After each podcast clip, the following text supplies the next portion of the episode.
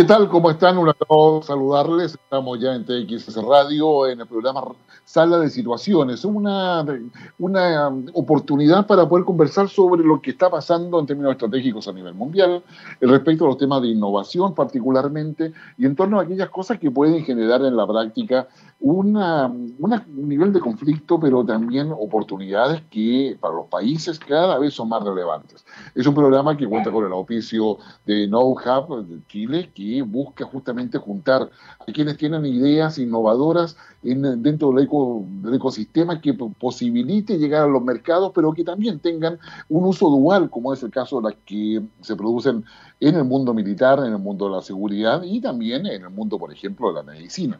Hay una serie de, necesidades que hoy día requieren una solución específica y requieren reunir, complementar y aprovechar todo el conocimiento adquirido en los últimos siglos y, por supuesto, en las últimas décadas para poder enfrentar lo que viene a futuro. Un futuro que va a estar marcado por la inteligencia artificial, va a estar marcado por la nanotecnología, por la robótica, y por las capacidades para poder anticipar justamente lo que pasa en nuestro entorno, ya sea tanto cercano o doméstico como también internacional. El mundo ya se prepara para la Navidad, para el Año Nuevo, y estamos ya preparando también nosotros a cáncer de situaciones, cosa que vamos a hacer la próxima semana, el resumen de lo que ha sido el año y también la perspectiva de lo que viene al, al al 2021 en distintas áreas, particularmente en el ámbito geoestratégico y geoeconómico. Vienen muchas novedades y debemos prepararnos. Por lo pronto, hoy día el mundo está marcado por lo que es el coronavirus, los rebrotes y las nuevas cepas que han aparecido en el Reino Unido y que ya empiezan a hacerse presentes en diferentes partes del mundo. Dentro de eso y o al lado de eso está todo lo que es la eh, competencia por las vacunas nosotros no negamos a decir que es la guerra por las vacunas, sino que, que más bien las competencias, donde las capacidades de cada Estado, de cada gobierno, se ponen en juego para poder acceder a las vacunas. Los problemas los tienen aquellos países que no poseen recursos económicos necesarios. En el caso de Chile, por ejemplo, eh, tenemos asegurado por contratos bilaterales con los laboratorios farmacéuticos, en su gran mayoría chinos, con Sinovac, entre otros, eh, Pfizer, eh, AstraZeneca, Moderna, tenemos asegurado casi cuatro, cuatro vacunas por persona, cosa que está por sobre la media de los países en América del Sur, que a lo más tienen una vacuna por persona, como es el caso de Argentina, pero que eso probablemente se va a modificar dentro de lo que queda de diciembre y particularmente en enero. Lo concreto está es que para que la vacuna tenga el sentido de controlar y regular el, la pandemia y evitar que se, mantenga como un, un, problema que eh, tiene un impacto no solamente sanitario, sino que económico, se requiere que más, más del 70% de la población esté vacunada. Si no logramos eso, la vacuna no va a tener el objetivo que se ha buscado o que se ha planteado como necesario para, para todo ello. En consecuencia, estamos frente a un, eh, un desafío que no solamente tiene cada persona en términos de entender de que al vacunarse no solamente se protege a sí mismo, sino que está protegiendo a todo el entorno y coopera justamente a superar la pandemia y con ello a recuperar eh, nuestro, nuestra normalidad, o por lo menos recuperar parte de ella en términos sociales, laborales, ¿no es cierto? Y también eh, como económicos en términos generales. En consecuencia, hay acá un tema que se ha, se ha colocado en el centro, en el centro del debate. Eh, también tenemos lo que ha sido la situación del Reino Unido, como decíamos al inicio, donde ya los países europeos han levantado algunas restricciones para los viajeros que están en el Reino Unido. No ha pasado así en América del Sur, donde una gran cantidad de países ha, eh, restringido severamente eh, el contacto que tengan eh, concretamente los, los, los, viajeros que provienen del Reino Unido. Y ahí tenemos, sin lugar a dudas, una gran cantidad de problemáticas que nos van a acompañar. Y problemáticas decimos porque muchas personas, muchas familias no se van a poder juntar, muchas fiestas y muchas celebraciones de final de año no se van a poder realizar y vamos a tener que estar en estas fiestas en modo pandemia y un modo pandemia que se insiste en el autocuidado para poder, para poder avanzar. Estamos eh, además esperando lo que pase el 6 de enero en el Congreso estadounidense, que va a ratificar el conteo de votos del colegio electoral de, ese país y donde en definitiva vamos a tener un nuevo presidente de Estados Unidos el próximo 20 de enero. Y ahí hay una serie de preguntas respecto a cuáles van a ser las líneas de acción del nuevo gobierno de Joe Biden donde ya adelantamos de que no va a haber un cambio sustantivo en la acción de Estados Unidos, pero sí va a haber una modificación importante respecto a la forma en que se negocia, respecto a la manera en que eh, se establece cooperación a nivel eh, internacional, donde las primeras señales las vamos a ver probablemente en el ámbito del cambio climático, pero eso va a estar como colofón en el fondo de lo que es la pugna y el conflicto que hay entre Estados Unidos y China actualmente. Como sea, y como ustedes ven, tenemos una gran cantidad, digamos, de temas. En el día de hoy, en nuestro programa Sala de Situaciones, vamos a estar hablando de, todo lo que ha sido el proceso que ha llevado el desafío Avante 2020, algo donde participa NoHub en términos metodológicos, en términos, términos de organización y en términos de sacar adelante lo que le ha solicitado la Armada de Chile para resolver problemas que tiene, y ya lo vamos a conversar todo ello, en términos de lo que significa la, solución de cuestiones concretas y donde se quiere desarrollar eh, tecnologías duales que sirvan para los objetivos que quiere la Armada, pero que también tengan la posibilidad de, eh, de, desarrollarse en el mercado privado y que tengan la posibilidad concretamente de poder establecerse como, eh, como emprendimientos que sean exitosos. Y para eso hay muchas cosas que hacer y que en, términos concretos eh, nos va a permitir en la práctica avanzar hacia lo que es una, un, un escenario y un salto que va a ser tecnológico, pero que también va a tener mucho que cooperar a un esquema de innovación que está hoy día en Chile. El, nuestra selección musical de hoy día, les quiero contar, va a estar entre Reino Unido y Estados Unidos. Ah, nos paseamos entre, entre los continentes que nos han dado la mejor música.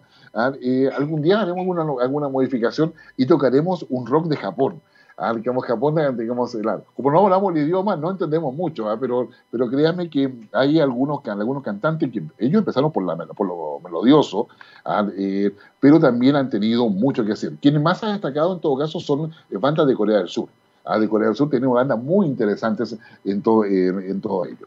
Bueno, pero son sueños que algún día se nos harán realidad, qué sé yo, y hay, hay, un, hay un tema que fue compuesto ya hace varios años atrás, o sea, varias décadas atrás en porque fue, este tema fue compuesto en el año 1965 por el vocalista de una banda, que usted la va a reconocer con, con toda seguridad, que es Steven Tyler. ¿ah? Y él tenía solamente 17 años cuando, cuando escribió esta canción y que habla justamente de, que, de los sueños, cuando uno trata de soñar y quiere que esos sueños efectivamente se vuelvan realidad. Esta canción finalmente sale a la luz pública en el año 1973 con el conjunto donde participaba Steven Tyler, que es Aerosmith. ¿Se acuerda de ese conjunto, de esa banda? Bueno, esta, banda estadounidense que se formó en Boston, Massachusetts, saca en 1973 este sencillo que se llama Dream On. Ya estamos de regreso en Sala de Situaciones, en, en TXS Radio, ¿ah? un programa que se nos escucha ¿ah? en distintos hemisferios o distintos continentes. ¿ah? Bueno, en todo el mundo en realidad. ¿ah? Digamos, justamente es la, gracia de radio digital que tiene muchos seguidores con distintos programas que van justamente todos y gran parte de ellos asociado a innovación, asociado a poder eh, eh, conectarnos en todo lo que son nuestras nuevas plataformas, pero también, como diría nuestro invitado, en todos los nuevos ecosistemas que han surgido a partir de, lo que, de lo que es, ¿no es cierto?, la necesidad de dar respuesta a tanta cosa que hoy día la gente necesita y donde hay que hacerlo rentable, pero a su vez también con estos esquemas de innovación abierta. Javier Ramírez, ah, eh, director de Know Hub eh, Technology Transfer Chile, ¿cómo está? Gusto en saludarte. Todo bien por esta parte, todo lo bien que se puede estar en este nivel de incertidumbre que vivimos en este momento, pero tomando en consideración eso, bastante bien en. No, no, eso me parece bien. No, tú sabes que cuando tú hablas de incertidumbre, a nivel, bueno, de todos los análisis en general, y probablemente tú también lo has visto, se habla del enfoque VICA, que es volatilidad, ¿no es cierto?, incertidumbre, complejidad y ambigüedad. Y es un enfoque que, fue, que surgió allá por los años 90, después de, después de que termina la Guerra Fría, desarrollado en la, una academia de guerra del ejército estadounidense en esos años, que cuando lo presentaron, yo te diría que bien poco lo pescaron, o sea, la verdad que no le llevaron mucho atención esta cosa de la volatilidad, la incertidumbre, la complejidad y la ambigüedad, hasta que llegó después el, eh, el 11 de septiembre del 2001, con el ataque a Torres Gemelas, oh, el mundo ha cambiado, entonces la volatilidad, la incertidumbre, la complejidad, la ambigüedad está presente. Bueno, ahí hubo todo boom con eso, pero ahí entró mucho lo que era lo, que se llamaba en aquellos años, bueno, se sigue llamando, pero aquellos años era la, el, data mining, ¿ah? que se dio toda la minería de datos para hacer los cruces de bases de datos, que fue lo principal para poder ver cómo se podía prevenir o anticipar nuevamente un ataque. Y, y también volvió a la baja todo el enfoque VICA, y después volvió a resurgir ya con mucho más fuerza esta vez, ¿ah? con la crisis subprime ¿ah? donde después de, esa burbuja inmobiliaria, con todo el impacto que tuvo, a la volatilidad, a la incertidumbre, a la complejidad, a la ambigüedad, se volvió y se transformó en un enfoque donde se capacita a los tomadores de decisión de que para que tú puedas tomar buenas decisiones tienes que considerar cómo vas a manejar cada uno de esos elementos para poder ir, mucho mejor. Bueno, y ahora con la pandemia no cabe duda de que estamos en todo ello. Así que me aprovecho un poco lo que tú decías sobre incertidumbre para poder hacer todo ese enfoque y darle a nuestros auditores un poco la perspectiva metodológica a la cual nos enfrentamos y que tiene que ver con los ecosistemas que tú ah, igualmente nos has enseñado acá, que son tan relevantes particularmente en el ámbito de la innovación.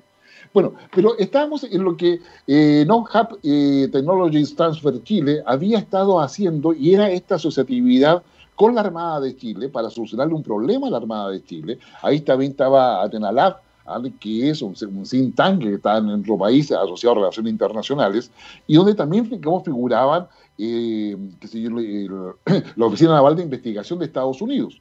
Entonces, la idea era poder, y tú nos contabas mucho, y lo hemos repetido también varias veces en el programa, de que la, Armada necesita saber cómo puede optimizar, hacer más eficiente el control marítimo que se requiere respecto a problemáticas específicas, ¿no es cierto? Y, y ahí ustedes llamaron, hicieron todo un trabajo, yo estaba viendo las, eh, las conferencias preparatorias de todo esto, ah, oye, muy buenos conferencistas, esos están ahí en la, en la, Academia Politécnica Naval, en la página de ellos, están muy buenas. Pero al final, ¿cuánta gente se presentó? ¿Cómo fue este proceso de, llamar a, los emprendedores? Porque eran universidades, equipos de investigación, personas individuales. ¿Cómo fue todo este proceso? ¿Cómo, cómo, en, qué etapa estamos ahora? Ya, el proceso fue largo y arduo, como suele ser en este tipo de cosas. Había una. Tenemos habitualmente una percepción quizás a algunas personas les funcione, de que hacen una convocatoria y dice, vamos a hacer una convocatoria de emprendimiento, estos son los premios, esto es lo que vamos a hacer y como que va a llegar mucha gente. Yo creo que a Corfo a veces le funcionará así, cuando los volúmenes de premios son muy altos, eh, cuando el nivel de exigencia no es tan alto, pero cuando uno hace algo tan específico, tan específico como esto, que es emprendimiento o científica tecnológica, para este desafío en particular, para estos problemas en particular que levanta la Armada, y este es el programa durísimo en que nos vamos a enfrentar, eh, las, la convocatoria no suele ser eh, tan grande. Eh, en nuestro caso, nosotros lo consideramos que es todo un éxito, que lo es en los números que habitualmente nos movemos, postularon cerca de 40 equipos. Además, 40, 40 equipos. Tuvimos bastante poco tiempo, muy poco tiempo para, para hacer toda la difusión y lo que llamamos el scouting que es esto de ir reuniéndonos con todas las autoridades de las universidades, preguntándoles eh, acerca de los equipos que pudiesen participar, reuniéndonos con redes de investigadores que nosotros conocemos, haciendo difusión por redes sociales, llamando, ah, preguntando, hablando con los grupos de emprendedores y básicamente acosando a un montón de gente, contándoles de este e invitándolos a postular. Así que finalmente llegaron 40 eh, y estábamos bien asustados, dijimos, vamos a ver qué es lo que llega, y fue súper difícil la selección. Em, ¿Ya? ¿Y por qué eso? Muy buenas, muy buenos equipos. Muy buenos equipos con una, bastante variado, una conformación, em, una muy buena mezcla entre lo que llamamos un PI, esta, esta terminología de universidad, el Principal Investigator, que es como un académico senior que a veces por su sola presencia da respaldo y garantía de lo que se está hablando ahí es, eh, es, es, duro, es real. La tecnología que hay atrás eh, está, digamos. Y además gente joven. Es decir, eh, un montón de gente que uno sabe que cuando haya que ir a entrevistar a empresas, cuando hay que entrar a potenciales clientes, cuando haya que moverse y sudar la gota gorda y ir semanas por semana entregando los trabajos que uno le da, van a tener gente que está ahí dispuesta a, mojar la camiseta por este tipo de cosas. Las tecnologías sumamente pertinentes, los equipos muy buenos, algunos que son un equipo que se forma para la convocatoria, otros incluso que eran empresas ya establecidas que dijeron vamos a armar un pequeño spin-off para poder desarrollar este proyecto en particular. Así que, y de todo, digamos, y lo que startups, gente que se junta y arma una empresa alguna vez, o incluso investigadores de universidades que postulan con su postdoc, con eh, estudiantes tesistas. Estuvo muy, muy, estuvo muy complejo el, el, poder hacer esta, la selección de los equipos con los cuales vamos ya empezamos a trabajar, digamos. Así que muy bien, ahí estamos, empezando a trabajar ya con, con, los equipos. Ya. Tenemos 40 equipos entonces después de una convocatoria, digamos, y por lo que tú me has dicho, son equipos que tienen una diversidad etaria, es decir, tenemos gente mayor, ya, ya digamos, mayor en términos de edad, pero consolidada en términos de educación. Ya, sí, bueno, sí, ya, ya, sí, sí. Bueno, Javier está, está hablando desde el punto de vista académico, donde los adultos mayores en la universidad se llaman senior. Eso es lo que está diciendo. Eso es lo que está diciendo. Pero, con esa... De hecho, el investigador joven es el menor de 40. Exactamente. Exactamente, el menor de 40 es el investigador joven. Sí, eso, eso estamos, estamos de acuerdo. Así que, pero eh, el, ya, pero, o sea, eso ya es una muy buena noticia, de que hay una capacidad de diálogo entre aquellos seniors ah, y aquella gente joven que estén dispuestos a, formar equipos. Me parece a mí que es para solucionar un problema, porque ya no se trata de formar gente, sino que se trata de trabajar juntos para poder digamos, eh, resolver una problemática, que yo creo que ahí es una novedad de partida, digamos, conociendo la lógica de las universidades, donde el senior tiene a los asistentes, o sea, en, en términos chilenos sería, tiene al medio pollo, al octavo pollo, al cuarto pollo, claro, claro que eso. Pero acá estamos hablando de formar equipo para que, donde todos tienen una capacidad de aportar a esa solución. Yo creo que eso, eso es, yo diría que ya es un éxito y yo te felicito y lo felicito realmente por eso. Lo segundo que te quiero consultar es, bueno, em, y participó por la gente de Santiago, ¿no? Ah, de todo, de todo. Tenemos representación básicamente a lo largo del país. Así que también estamos muy contentos al respecto. O sea, no solamente diversidad etaria, eh, gente de todo el país, desde universidades hasta empresas ya formadas, startups, eh, también un par de equipos liderados por mujeres, así que tuvo, tuvo bien, tuvo bien variada la cosa. Ah, mira, o sea, o sea, por lo o sea, no tenemos paridad de género, pero tenemos criterios de género dentro de lo que es la conformación de los equipos. Eh, a ver, en el concurso anterior que había lanzado en Hoja, este, en Hoja de Ignition, habíamos puesto una cuota de género que se se, se, logró de forma muy fácil. En este momento no, hubo una cuota de género explícita y tampoco fue necesario. Hay, equipo, hay representación femenina. Em, respecto a lo difícil que fue seleccionar, de hecho, originalmente teníamos presupuestado trabajar con ocho equipos y al final vamos a trabajar con nueve porque ya era los, los que no quedaron. No, no, no, o sea, no hay que hacer. A ver, recordemos que estos equipos van a estar trabajando para poder resolver los problemas que se había planteado la Armada, que era el tema de los desembarcos ilegales, que era la pesca ilegal, ¿no es cierto? Que es los comportamientos anómalos en las naves y, la, y las naves no colaborativas, finalmente. Y para eso se requiere una, eh, una respuesta que la Armada puede usar, pero que también tenga un uso en el, en el ámbito del eh, privado, si se quiere, o, o o que no sea, digamos, de uso militar, digamos. Eso es básicamente el objetivo que se, que, que se tiene. Oye, yo, yo por ahí leí que, que el ministro de Borde, antes de irse, incluso, digamos, valoró adecuadamente la, digamos, la, esta iniciativa. Sí, tenemos la impresión de que la última cuña que hizo Desbordes como ministro fue para, fueron palabras elogiosas para el programa. Como tenemos aquí eh, tenemos el apoyo del Ministerio de Defensa para trabajar en estas cosas, tenemos el apoyo del Ministerio de Ciencia y Tecnología. Así que en realidad nos sentimos, eh, por una parte, tenemos la espalda para hacer esto, eh, y por otra parte también tenemos la presión. Este, este, este desafío avante que está haciendo la Armada es algo bastante inédito para las Fuerzas Armadas chilenas. Dentro de la Armada, ciertamente es inédito. Nosotros estamos poniéndole el hombro para sacar esto adelante y estamos seguros de que va a salir muy bien. Sin embargo, efectivamente está ahí la presión. Al ser la primera, la primera prueba que hace la Armada de manejar un desafío de esta naturaleza, eh, tentimos los ojos sobre nuestras espaldas. Pero, como te digo, viendo, viendo los equipos y viendo la metodología con la cual estamos trabajando, se, se, ve esto muy, muy bueno. No, no, me parece. Yo te quiero invitar, la, digamos, el, a, ir a, Reino Unido porque vamos, vamos a escuchar una, banda británica. que si yo, la, tú no habías nacido todavía cuando ellos estaban ahí, esto del año 1967. Ah, ya, y, eso, y es un tema que se llama así, digamos, tierra de confusión, tierra, tierra de dudas, si quieres verlo, pero que lo, lo, entretenido de esta canción ¿ah? es que ese fue el video con el cual iba acompañada. ¿Ah? y que donde se, eh, caricaturiza, se caricaturiza, mejor dicho, ¿ah? con bayonetas así tipo Muppet, que se en la práctica, a Ronald Reagan en la época, a Nancy Reagan, a Henry Kissinger, a Jimmy Carter, a Mussolini, a Gorbachev, a Muammar Gaddafi, al que sé yo, eh, a Kissinger, que ya lo había mencionado, y, y, que mm, entre varias otras figuras pop de la, de la época y, y figuras políticas. ¿ah? Y, y, la, lo que se trata de ver ahí es una suerte de, parodia, si tú, quieres, pero que es, una canción muy entretenida, debo reconocerlo. ¿ah? Y el video mucho más, si tienen oportunidad de verlo, se lo recomiendo, sinceramente. ¿Ah? Esta es una canción del año 1986, tú ya eras bebé ahí, así que no, no tenía problema. A, lo mejor tu papá te, te habían colocado esta canción del grupo, del grupo Génesis. Vamos a escuchar este tema de Génesis, Tierra de Confusión de 1986.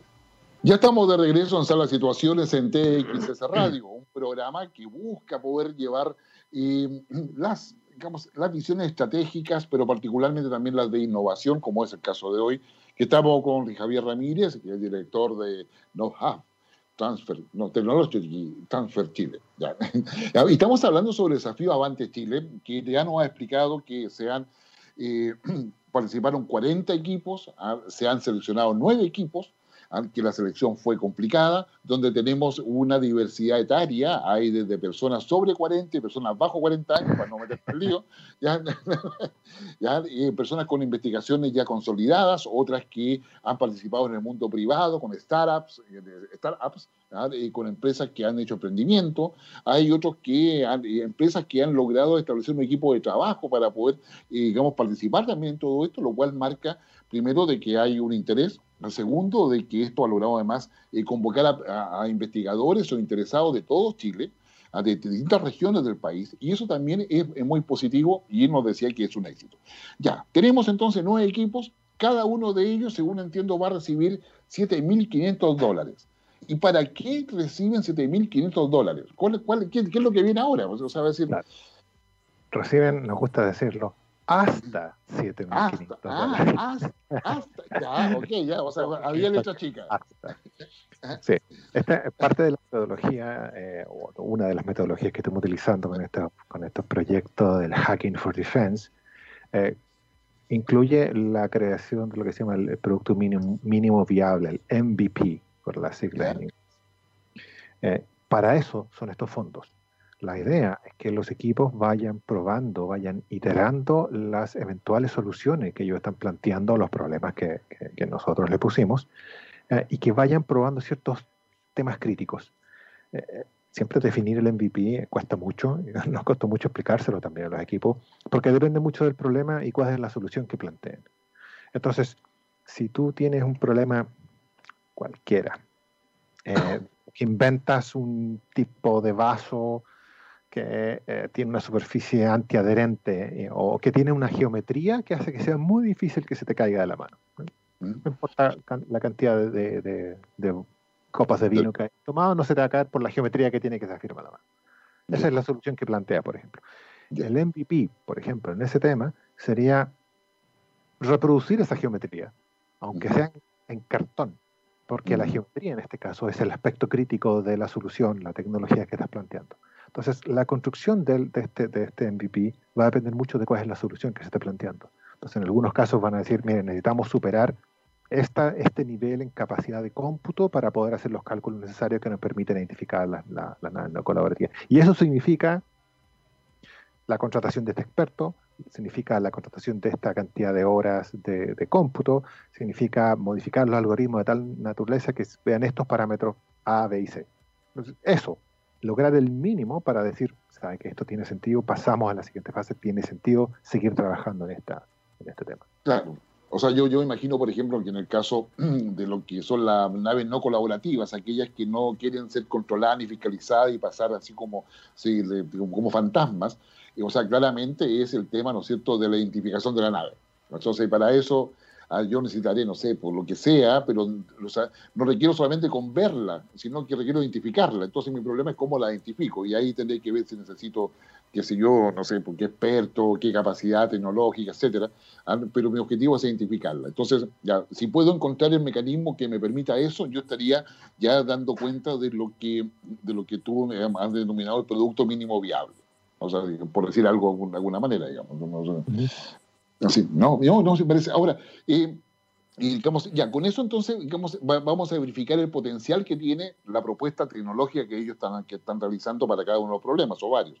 ¿ya? Pero, eh, pero a su vez también significa que ahí hay creatividad, pues, o sea, vale decir, eh, digamos, y también ustedes lo apoyan en eso, o sea, vale decir, ya, yo voy a crear esto, ah, voy a hacer una modificación, bueno, y la patente, por ejemplo.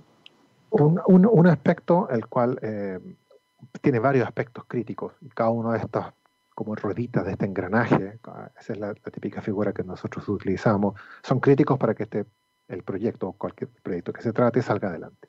Entonces, claro, efectivamente el aspecto técnico duro es uno, es uno de los elementos fundacionales para que se mueva adelante. Pero otro aspecto, y esta es la gracia de este programa en particular, tiene que ver con la sustentabilidad del proyecto futuro. Por una parte, tiene que resolver el problema específico que la Armada le está planteando. Y para poder saber si ese problema específico está siendo resuelto de la manera en que debe ser resuelto, es que avanza el programa eh, Hacking for Defense. el proyecto empieza a, a, seguir esta metodología Hacking for Defense, que significa que va conversando y se va reuniendo con cada uno de los incumbentes al interior de la Armada, los que nosotros llamamos los dueños del problema. Entonces, esta persona dice, lo que tenemos es que una tecnología que de alguna forma va a interactuar con el operador de radar que está en la base en tal lugar, probablemente tenga que hablar con esa persona, con el operador del radar que está en esa zona en particular y empezar a ver si efectivamente lo que ellos están planteando tiene sentido en el entorno operacional donde se va a insertar esta posible solución. Y de esa interacción pueden surgir una serie de eh, tropiezos, pero también pueden surgir una serie de nuevos descubrimientos. Oye, en realidad no habíamos pensado que la solución en realidad iba por este lado, sino que en realidad iba por este otro. Y en realidad el problema que la Armada planteó no es el problema real, sino que es este otro. Entonces va avanzando por esa parte y eso es el hacking for defense. Y la parte en que nosotros apoyamos más fuertemente es en la salida al mercado civil de estas potenciales tecnologías. La Armada tiene claro que aunque se le resuelve el problema eh, de forma perfecta y ellos adquieran esta solución a posteriori, eh, ellos no son el poder de compra suficiente para que el emprendimiento sobreviva. La, la Armada no puede ser el único cliente. Entonces, nuestra área, y por eso se llama Dual Tech, lo que hace es ayudar a estos equipos que hagan ese mismo proceso iterativo de entrevista, pero esta vez con los potenciales clientes civiles del mundo civil. De tal forma que esta solución tenga dos salidas. Una, resuelve el problema específico que tiene la Armada y otra, además, tenga una se inserte en el mercado civil que redunda en la sustentabilidad del emprendimiento a futuro. Y, con, y con eso ya vamos hablando del modelo de negocio y con eso vamos hablando ya Ah, de, cómo, de cómo esto va a ir tomando forma con, yo, usted hace el, acompañamiento para que esto suceda.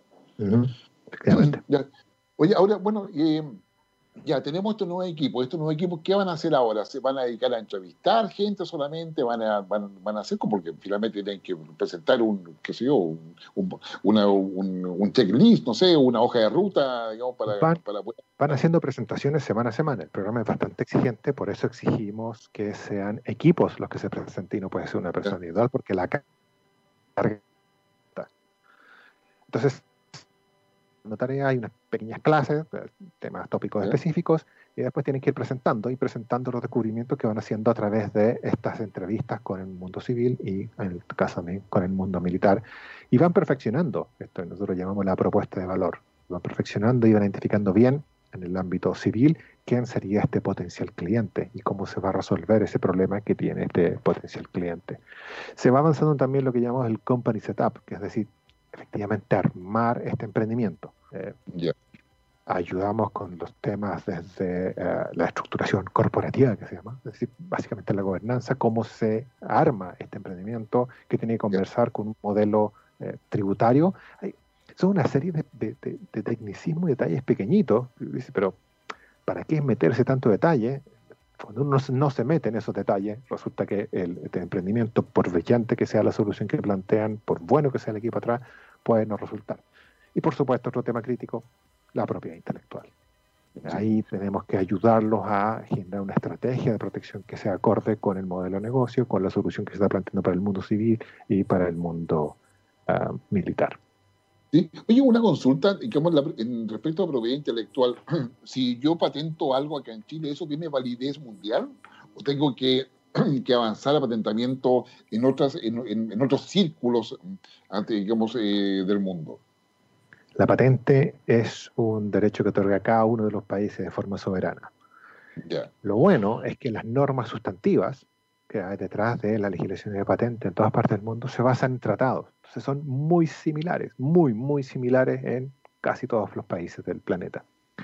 Pero sí yo tengo que ir país por país solicitando y consiguiendo la patente en cada uno de esos países. Hay plazos y hay procedimientos que facilitan esto. Y uno puede postular vía, por ejemplo, bueno, que se llama el Tratado de Cooperación en Materia de Patente, el PCT.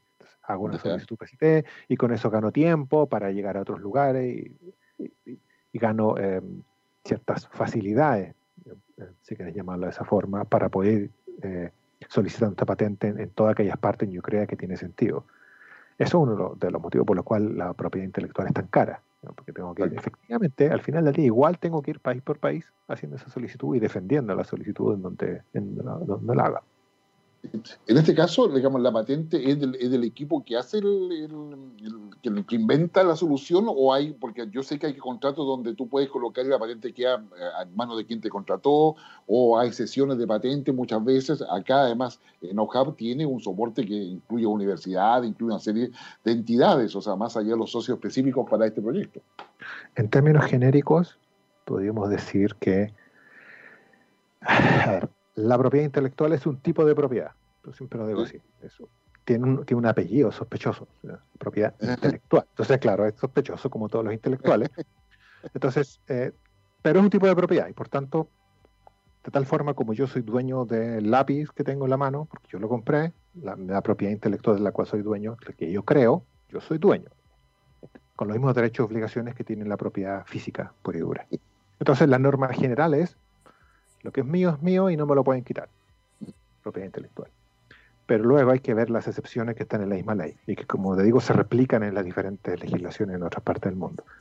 Una excepción importante es lo que esto que mencionaste tú, se llaman invenciones en servicio de forma genérica. Es que a mí me contratan para inventar y me están pagando un sueldo para inventar, efectivamente lo que yo invente no es mío, sino que es de mi empleador. tengo un contrato de trabajo, ese es mi trabajo, ese es mi pega, inventar. Y otra excepción también dentro de este grupo es de las invenciones universitarias. Acá todo lo que los académicos o funcionarios de las universidades inventen es de propiedad de la universidad.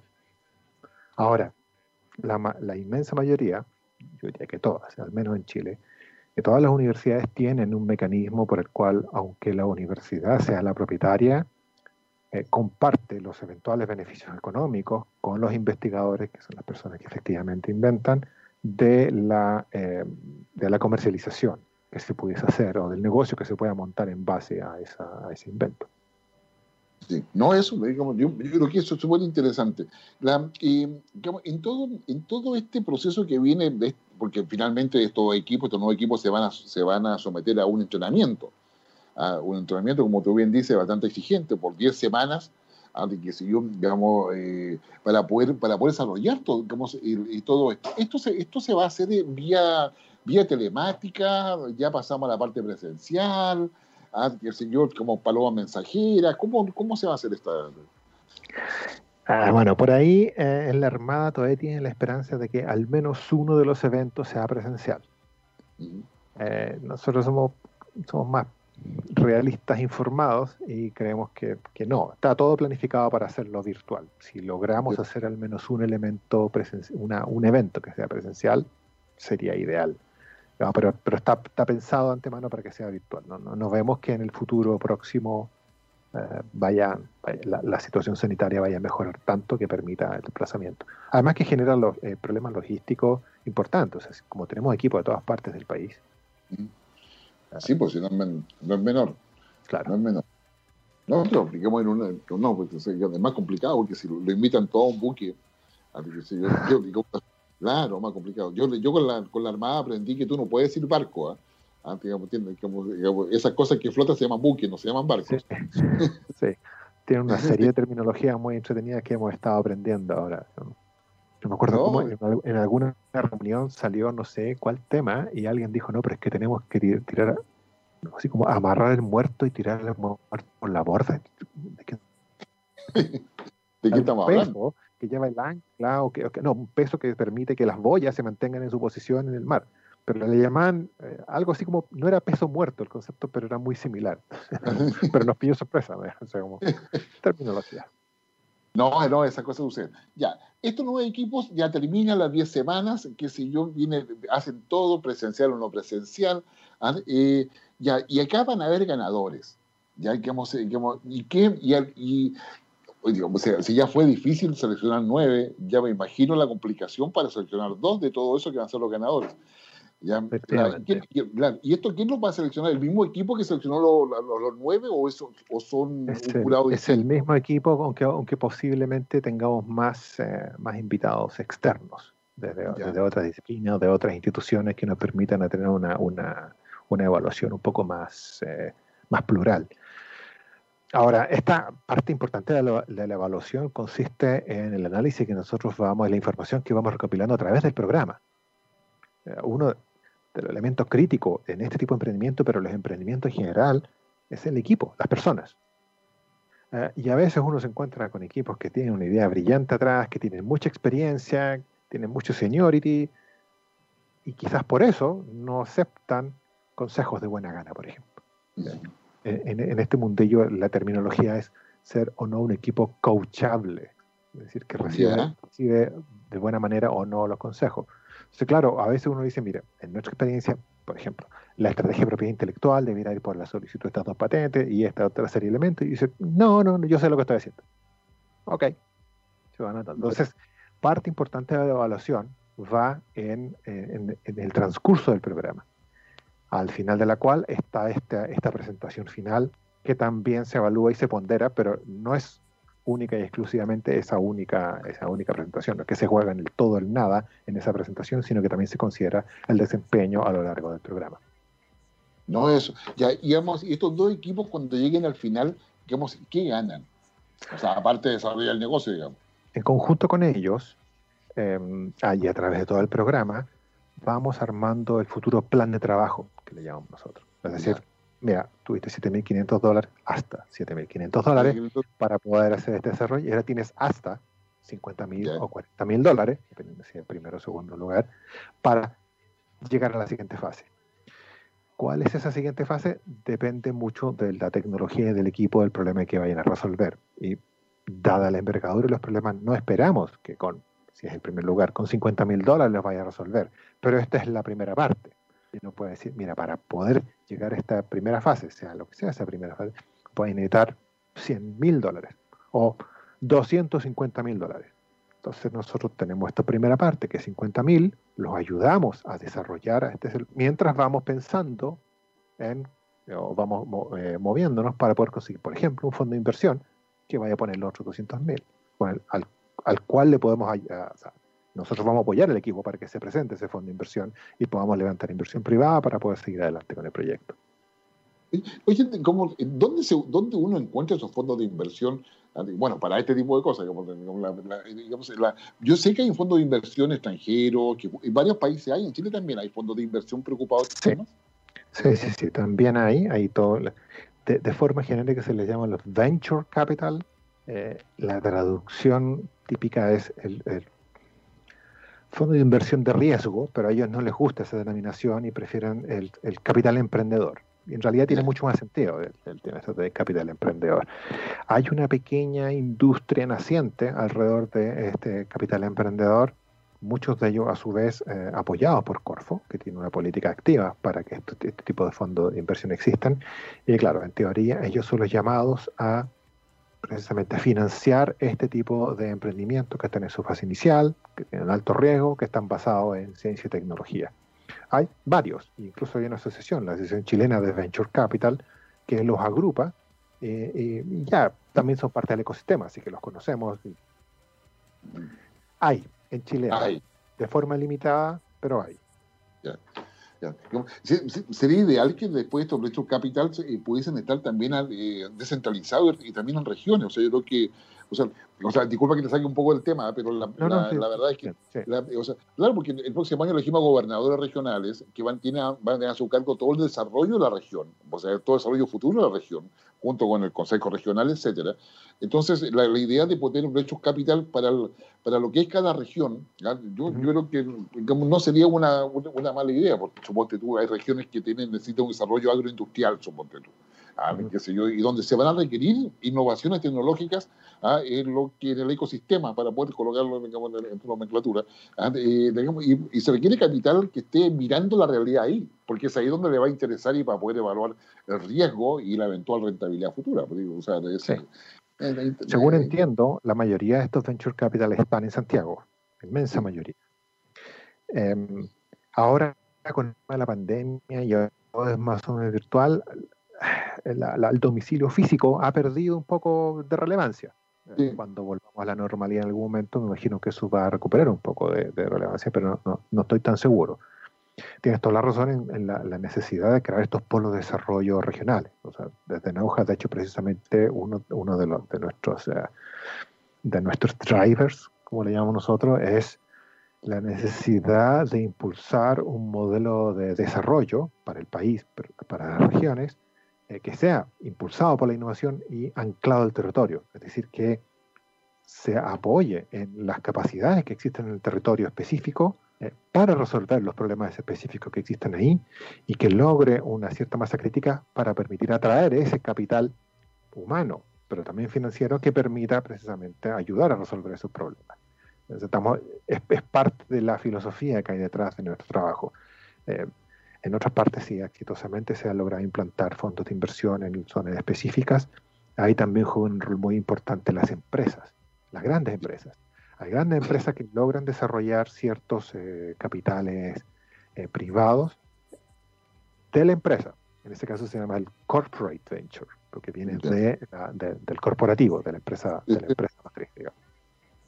No, a mí, a mí me parece ideal, o sea, digamos, y lo que hacen los capos, a mí me, llama mucho la atención y lo, apoyo mucho porque es retomar con una mirada distinta la esencia de lo que eran los clusters que, que se hablaba a, finales de los años 90 en Chile. Digamos, la idea de juntar las capacidades del mercado, de las universidades, de las capacidades, incluso en este caso regionales o nacionales, para resolver problemas y generar polos de desarrollo importantes desde el punto de vista tecnológico, básicamente. yo soy convencido que nuestra matriz digamos, eh, productiva, el cambio de matriz productiva pasa mucho por, por soluciones específicas a los problemas que tenemos. O sea, llámese el ámbito forestal, llámese el ámbito pesquero, el ámbito minero, hay en el ámbito de, una variedad de, soluciones que necesitamos, digamos, eh, cosas nuevas, pero además gente que esté con esa, con esa perspectiva.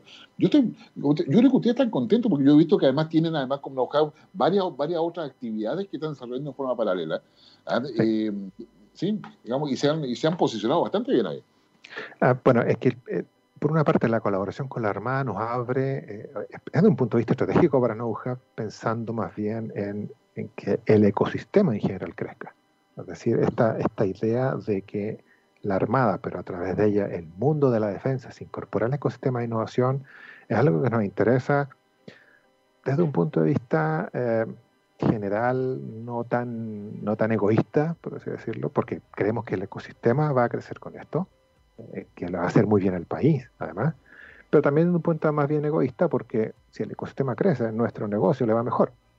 Nosotros vamos a tener más emprendedores de base tecnológica, va a haber más apoyo a la investigación y desarrollo y en general la innovación se va a sentir como algo más importante.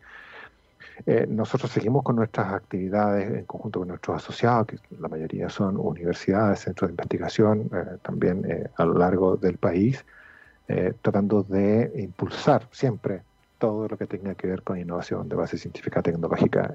hay, muchos, hay muchas actividades de no sé cómo llamarlo, es de entrenamiento también, de, ayudar a que nuestros investigadores, si bien es cierto, muchos de ellos van a seguir investigando por pura curiosidad, aquellos que quieran investigar porque quieren resolver algún problema específico, como dices tú, por ejemplo, de nuestra matriz productiva en particular, realmente lo hagan con un mayor porcentaje de éxito. Y para poder tener ese mayor porcentaje de éxito, eh, se necesita que entiendan realmente quién es su cliente, es decir, quién va a tomar esta tecnología al final de este proceso y qué es lo que le importa a ese cliente. Eh, eso es uno de, la, eso es uno de, los, de los grandes, de los grandes trabajos que tenemos en este momento. Empezar este trabajo lento, pero que en el mediano plazo esperamos va a tener un tremendo, una tremenda resonancia, un cambio cultural en el investigador. Sí, no, sin lugar a duda. Javier, te quiero agradecer, se nos pasó volando el tiempo, pero la, si la, te quiero agradecer muchísimo, digamos, y no va a ser la última vez que te va a estar con nosotros, con toda seguridad. Yo creo que hay que hacer el seguimiento y creo que el, punto que ustedes tienen, digamos, y la forma en que lo han eh, abordado, no, yo creo que es satisfacción. Creo que ahora la siguiente fase es descentralización, ahí, ahí abrir las puertas para todo, para todo eso, creo que ahí hay todo eso. Esto, esto da como para que uno, uno bueno, te agradezco de ya, te, estoy despidiendo el programa, pero además te quiero invitar te, te, quiero invitar a que nos vayamos a tomar un trago, vayamos a un bar a escuchar música mientras nos, nos, tomamos un traguito. ¿Ah? Esa, eh, uno, uno, de los grupos más, más interesantes, yo diría, del, de lo que es el rock británico, ¿ah? es la que vamos a escuchar ahora, ¿ah? en, que esta canción en particular, que si yo que uno podría traducirlo como los príncipes del ritmo, ese de Sultans of Swing, mm. ya, es del año 77, y, digamos, y se trata sobre unos amigos que van al bar, ¿no es? Pero van a escucharlo, van a pasarlo bien, ¿ah? y van solamente a escuchar música sin preocuparse de quién está tocando, sino que solamente es el gusto de poder, digamos, disfrutar acústicamente ¿ah? lo que es esta melodía. Este conjunto es Dire Strikes, oye, que podríamos decir como, es, como estar en apuro, ¿eh? hagamos algo que estamos apurados, ¿ah? es el nombre de este conjunto con este tema Sultan of Swing de 1977. Muchas gracias, Javier, un, un abrazo. Nos vemos. Chao. Nos vemos.